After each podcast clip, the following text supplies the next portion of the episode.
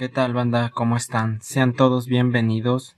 Estoy muy contento de tenerlos aquí. Espero estén muy bien. Y pues bueno, hoy les traigo, como ya les decía, una carta. Y si no es bien a alguien, es a algo muy especial en mi vida. Y pues el título esta vez es Cómo ver Evangelion.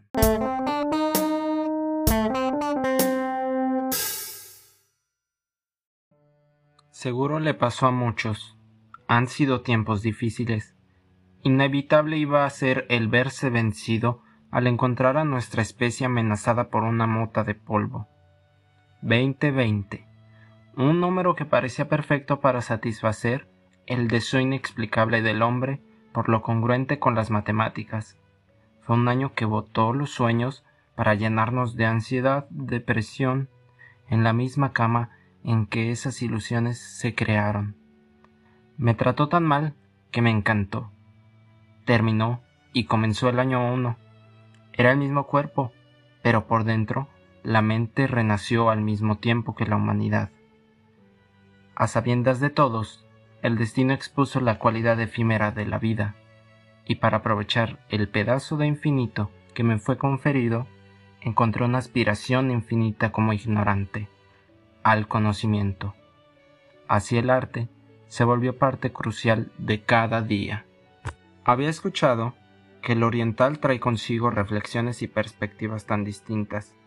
Buscaba, ya que tenía debajo de mis pies un suelo estable, una nueva sacudida.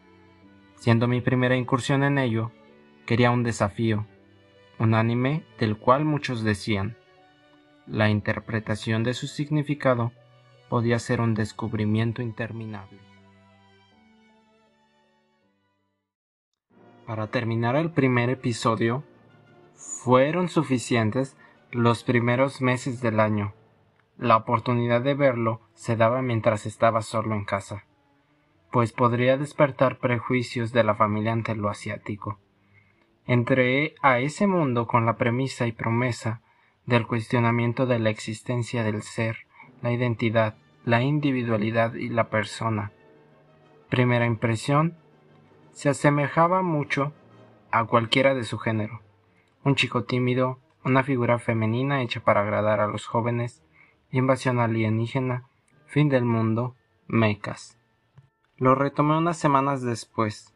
Saltaba la intro del episodio por razones, digamos, externas. En contraste, llegó Asuka, que disfrutaba y encontraba su sentido en salvar a los demás y ser aplaudida por ello. Sabiendo que al chico no lo movía la misma motivación que ella, siendo que él quería escapar de ahí, pero era puesto como el héroe, le despreciaba, causando algo positivo en ese joven, al recibir atención de alguien más. Gratificante fue el recibir esa dosis de equilibrio entre drama adolescente y crisis existencial. El niño elegido y sus amigos tienen problemas con su acercamiento a las mujeres, lo que divertía a mí y a mis hermanos después de que terminó el temor por compartir ese nuevo vicio. La evolución de personajes que usaba el estereotipo que me hizo identificarlos desde un principio como máscaras, detrás de las cuales se ocultaba una complejidad enorme. La trama no era menos complicada, se convirtió en un rompecabezas de relatos por personaje y su conexión con el hilo principal, además de los significados y simbolismos de cada elemento. Para el episodio 16 me hallaba atrapado. Estaba en un punto altísimo con esa joya que ya tenía su lugar ganado en lo más alto de mi estante, bajo en el que sufrí al ver el capítulo 18. Tengo tan presente el día en que lo vi. Estaba mi familia, con las luces encendidas, cosa muy extraña cuando es tiempo de estar frente al televisor. En lugar de una sacudida, fue un temblor de tierra completa. La obra me golpeaba los pensamientos. Tú no tienes el control. No puedes hacer nada. No eres nadie como para cambiar las cosas. Quedó un ambiente de debilidad y melancolía en la sala. En adelante Suplicaba por un momento de calma para poder dar forma a las reacciones que dejaban en mi mente las secuencias. Mis ruegos no obtendrían respuesta. Una mínima de paz encontré al entrar Kaguru en escena. Era diferente. Se sentía cercano el momento en el que el nodo se desataría por fin. Muerte. Eso resultó. En el desenlace, llovieron las ideas, gran cantidad de cuestionamientos y crisis en la cabeza de todos los personajes. Al menos se pusieron los pies en la tierra. Felicidades. Y terminamos. Todavía quedaba tramo por recorrer. No desperdiciaba oportunidad para escuchar explicaciones de sus conceptos. Estaba contento con lo que yo había entendido en primera instancia, pero sabía que siempre tendría que haber más. En apenas un mes pasó todo. Pensar que las últimas horas de la serie iban a ser lo más pesado por superar era equivocado. Siendo turno de el final, supe que nunca había visto algo más desgarrador. La amenaza ya no existía. Se logró evitar el día del juicio y sin embargo, todo el ambiente gritaba desesperación y derrota. Misato se daba cuenta de cuán parecida era al niño que tenía en su cuidado, por lo que entendió su sufrimiento al tener que cargar con tal responsabilidad. Asuka revivió su orgullo al aceptar su pasado. Ninguna evitó la oscuridad absoluta, lo que dejó a Shinji sin ninguno de sus soportes. No había nadie más. En él estaba unir todas las almas y así evitar las dificultades que existían en cada relación humana. O continuar con todo como era antes. Ese caos dinámico eterno entre lo que hay dentro y fuera de nosotros. Decidió intentarlo de nuevo. Pocas veces como aquella, había quedado en extremo confundido y aturdido. Continuó con un soliloquio de varios de ellos. La tercera parte. Volvió a estallar.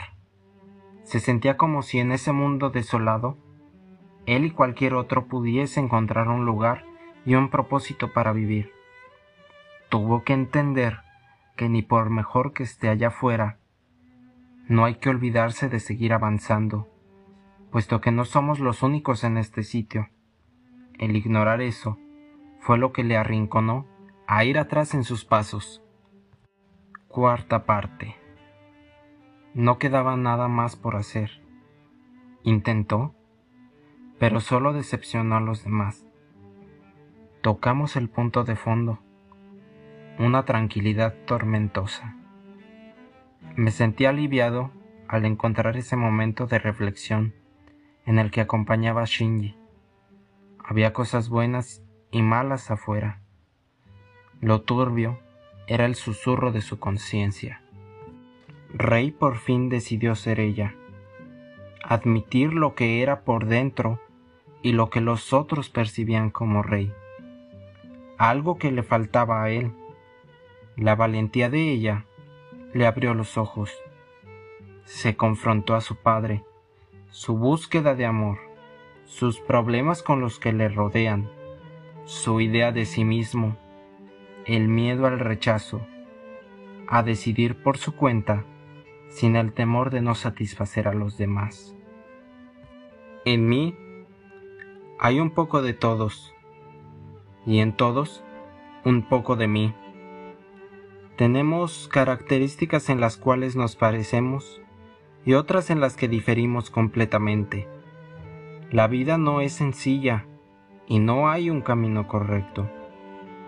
Sin aberración a la muerte, al aceptar la condición humana, es que podemos comenzar a vivir de verdad. Te veré luego. Bye bye. I love Evangelion. Eso fue todo, banda. Espero les haya gustado mucho. Si ustedes no han visto Evangelion, los invito a verla porque de verdad es gratificante, algo muy hermoso y que de seguro les va a ayudar también para muchas cosas. Pero sin nada más que decir, los invito a seguirme en redes sociales. Eh, también en mi canal de YouTube vayan a suscribirse que ahí estaré subiendo videos sobre estos temas en que hablamos en cómo nombrar tu podcast. Y pues bueno, que estén muy bien. Hasta luego. No olviden tomar agua.